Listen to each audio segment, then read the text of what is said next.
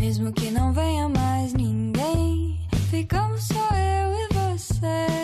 Brasil, recordemos, es la economía más potente de América Latina y está pasando por uno de los momentos políticos más delicados de los últimos años. Así que vamos a intentar poner un poco de luz con el equipo de expertos internacionales del orden mundial, con Fernando Arancón y con Eduardo Saldaña. Buenas tardes, Fernando, Eduardo. Hola, Hola, buenas tardes. Vamos a repasar un poco la realidad de Brasil y qué impacto tiene todo este caso, todo el asunto de Lula da Silva en el futuro del país. Eh, el caso es que mm, pasó el sábado la primera noche en prisión, estuvo varios días metido en el sindicato metalúrgico, allí digamos que estaba eh, protegido ¿no? por, por mm, centenares de, de sindicalistas y el juicio por corrupción y el encarcelamiento de Lula pues han provocado una división enorme en, en todo Brasil, ¿no? Ah, pero ahí sigue su- ahí siguen sus apoyos, ¿no?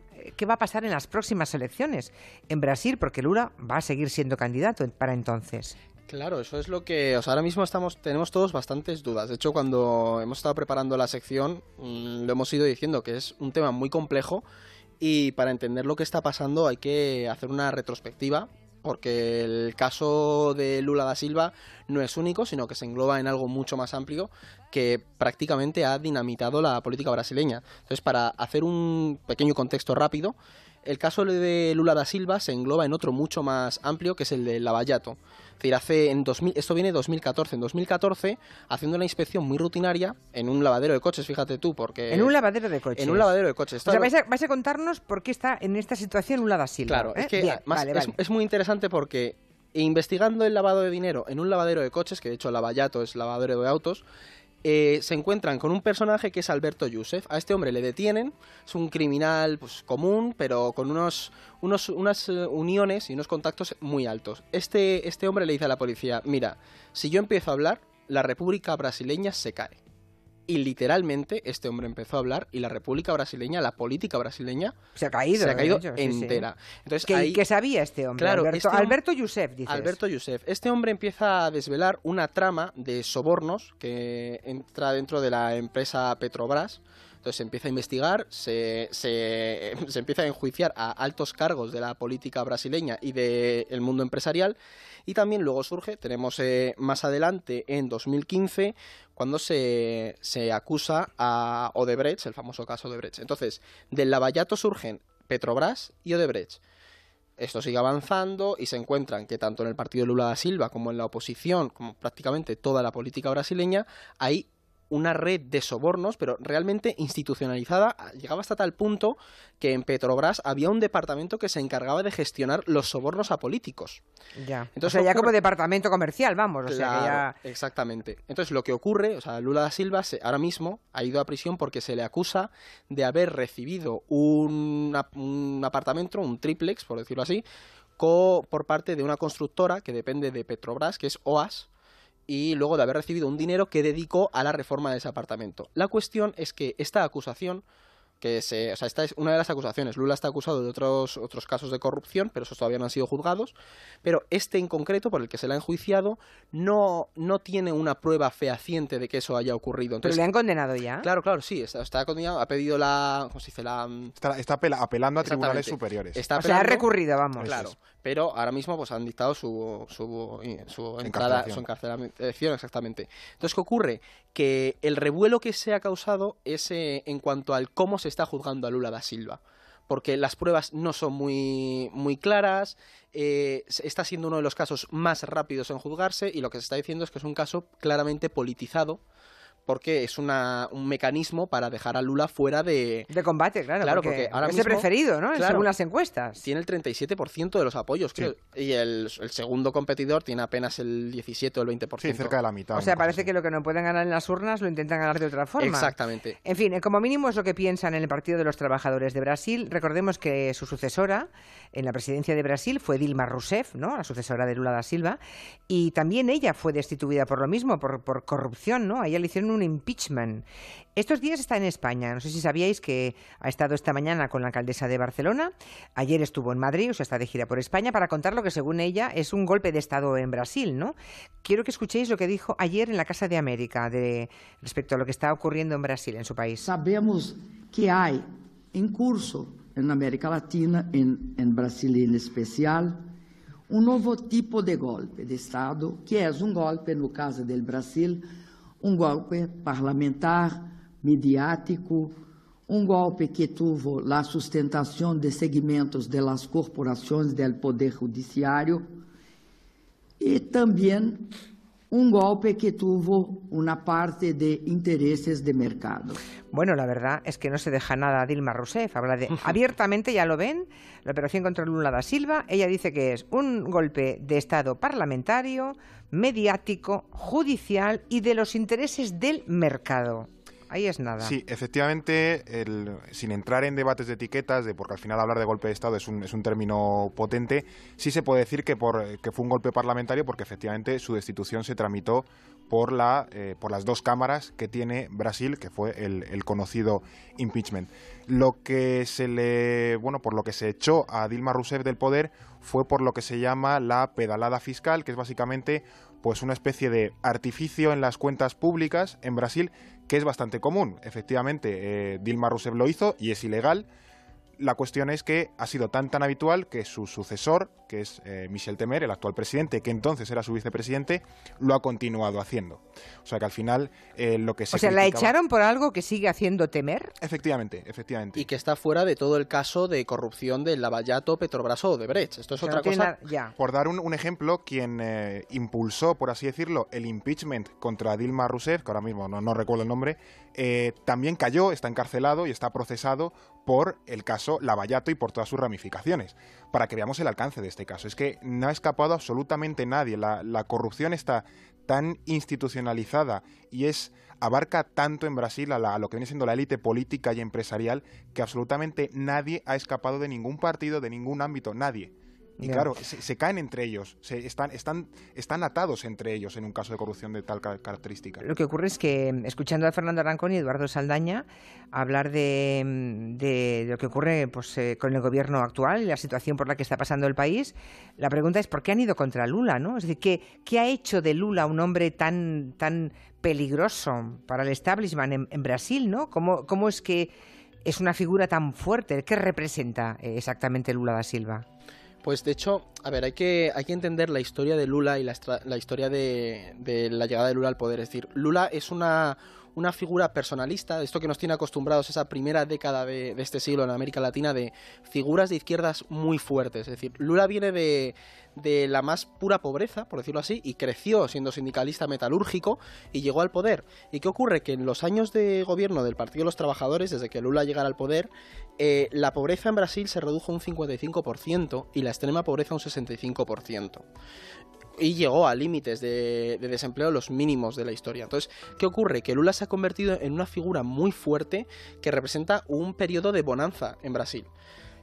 Por el contrario, tenemos a Dilma, que en el periodo de Dilma no supo canalizar ese éxito de Lula, y luego tenemos a la extrema derecha, o la derecha brasileña muy conservadora, que está representada por Temer y la oposición. Que para que nos hagamos una idea, que esto es interesante, en el gobierno de Temer, en un país como Brasil, no hay ninguna mujer ni ningún negro lo cual es altamente sospechoso. ¿eh? Claro, es decir, en un país ni una mujer ni un negro, porque no sé. Es que la, probabilidad de que no hubiera una mujer es de una entre 8 millones. Madre mía. Es que es muy. o sea, es, fuerte el, gobierno. Menudo gobierno. ¿no? sí, totalmente. Para ver los contrastes que existen, por ejemplo, entre Lula da Silva y el actual presidente, eh, se estima por las encuestas que Lula da Silva dejó en el año 2011, si no recuerdo mal, la presidencia de, Brasil con más de un 80% de apoyo popular. Hay, hay, encuestas que, que, lo elevan al 90, pero desde luego eh, hay un consenso en que más del 80. ¿Y ahora? Hoy Michel Temer tiene un 6% de apoyo popular. Y es, ha sido, vamos, desde que llegó al poder tras el impeachment a, a Dilma, apenas diría que no ha subido nunca del 10%. Y luego los votantes que canalizan, porque por ejemplo Temer, en torno al 78% de los votantes de Temer cobran más del doble del salario mínimo, mientras que los votantes de Lula, el 70% no llega a ese salario mínimo. Sí, sí, Entonces, él, aglutina el voto de, la gente marginada y que más sufre la, pobre crisis. Que les saca de la pobreza. es una figura paternal, por así decirlo, que te saca de la pobreza, te cuida, mejora tu calidad de vida y en cierto sentido mucha gente se siente identificada con él de decir, yo a esta, esta persona le debo algo porque fue la persona que, que, me dio educación, que me sacó de la pobreza, que me ha dado de comer. Hemos de señalar que es un, propio, es un problema para la propia izquierda, el no saber cómo quitarse la figura de Lula da Silva, porque depende extremadamente de él. Sí, porque de alguna forma él ha regresado, porque en teoría se fue para siempre. Si ha regresado a la arena política es porque mm, eh, su partido, el Partido de los Trabajadores de Brasil, no encontró un sustituto para él, con su misma fuerza electoral. Claro, es decir, este es el ejemplo que tenemos en otros, lo hablábamos también en otros países como Perú o Ecuador, es decir, que no han sabido canalizar ese éxito. Pero lo que se está encontrando a la izquierda es que el encarcelamiento de Lula realmente es un problema, porque si va a la cárcel tienen o bien que hacer una alianza y poner otro candidato, o es que gana la extrema derecha. Y es que el candidato de extrema derecha es, una, es un hombre que ha dicho que prefiere tener a su hijo muerto antes de que sea homosexual. ¿En serio? Sí, sí, sí, sí. Esto Sí, lo ha dicho en son declaraciones. Perlas, pero que dejan a Trump como una hermanita de la caridad. Es- Claro. Es, impresionante la de, la de salvajadas que ha llegado a decir el, el candidato que presumiblemente ganaría las elecciones en Brasil de octubre si Lula da Silva eh, acaba yendo a la cárcel, acaba inhabilitado y la izquierda no consigue presentar otro un candidato solvente. Es- hay, hay absolutas eh, barbaridades, pero contra los Y negros Bolso- diciéndoles que no Bolsonaro, son- para que sepan el nombre. Sí. Jair. Jair Bolsonaro es el, el nombre de esta persona y contra los negros diciendo que no son personas, que las ¿Los negros? deben- Sí, sí, sí, sí, sí, pero en ese nivel que las mujeres deben estar en casa, ese es su papel. Bueno, unas ¿Pero cómo va a ganar, es- pero cómo va a ganar ese candidato, ese que tiene más votos? Porque en realidad nos encontramos con una dinámica similar a la que vivimos en Estados Unidos. Es decir, el Partido de los Trabajadores de Lula, junto con el anterior establishment conservador, se ha visto salpicado por todos los casos de corrupción, entonces han perdido legitimidad. Y este Ya. se muestra como una alternativa al modelo previo. Claro, tenemos que entender también la lógica brasileña. Es decir, estamos hablando de Brasil. Claro, y eh, hablamos de un país además que está atravesando una crisis muy dura, un país que no supo rentabilizar ni los recientes Juegos Olímpicos ni el Mundial de Fútbol, ¿no? No, no gestionó ese éxito em, eh, para aprovecharlo a favor de su gente en el país. Efectivamente, Brasil se dejó un, pastizal en el Mundial de Fútbol de 2014 y en los Juegos Olímpicos de Río de Janeiro en, en 2016. Se dejó decenas de miles de millones que podían haber sido empleados bastante mejor en otras eh, partidas pues, para mejorar la economía eh, y en definitiva la educación del país, sobre todo en un contexto de crisis, porque ya en 2014 eh, la crisis que, que se atravesaba en Brasil era muy importante porque dependía mucho de las materias primas, etcétera. ¿Qué pasa? Que esto, por ejemplo, en 2015 eh, provocó protestas muy fuertes contra Dilma Rousseff, porque una cosa tan sencilla como que quería subir el precio de los abonos de transporte, si no recuerdo mal. Sí. Y, y eso genera una desafección muy importante. Sumado a los casos de corrupción, pues al final te genera ese descontento popular de decir es que no me fío de los políticos.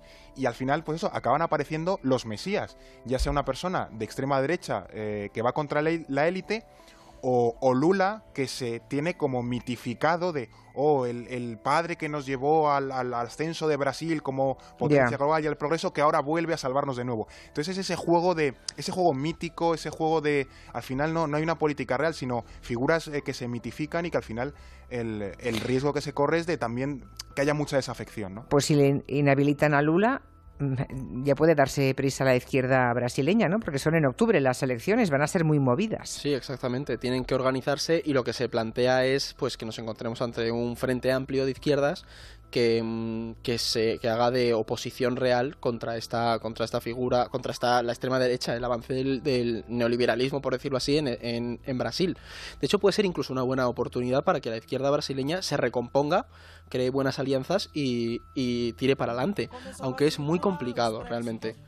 Este es Gilberto Gil. que parte direto de bom sucesso pra depois.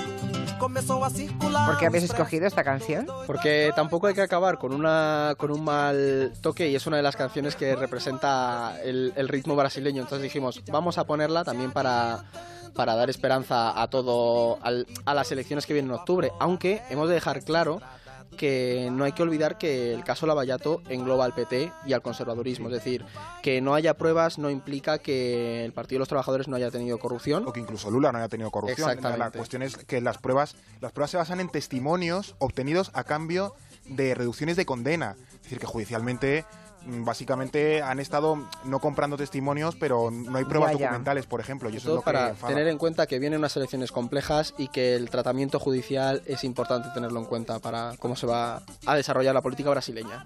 Y que la polarización va a ser brutal. Sí. Sí, de hecho ya veremos en función de los resultados cómo avanza la seguridad en Brasil, porque probablemente se ve afectada. Sí, porque la seguridad, eh, hay, hay una- un nivel de criminalidad muy alto. De ¿eh? hecho, ahora mismo el gobierno de Temer ha desplegado el ejército y, hay ministros que, que están defendiendo que el ejército tenga una libertad absoluta de actuación, incluso para acabar, o sea, para matar a la gente y que no tengan esa responsabilidad criminal.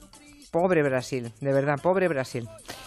En fin, pues seguiremos con mucho interés. Es el primer día que hablamos de Brasil, no va a ser el último con orden mundial. No, no, no, no, seguro. Seguro que en las próximas, próximas semanas puede que ocurra algo con Lula y que volvamos sobre esta cuestión. Gracias, Fernando. Gracias, Eduardo. Gracias, Julia. Hasta luego. Hasta aquí el tema de Brasil. Son las 5 de la tarde, 4 en Canarias. Noticias en Onda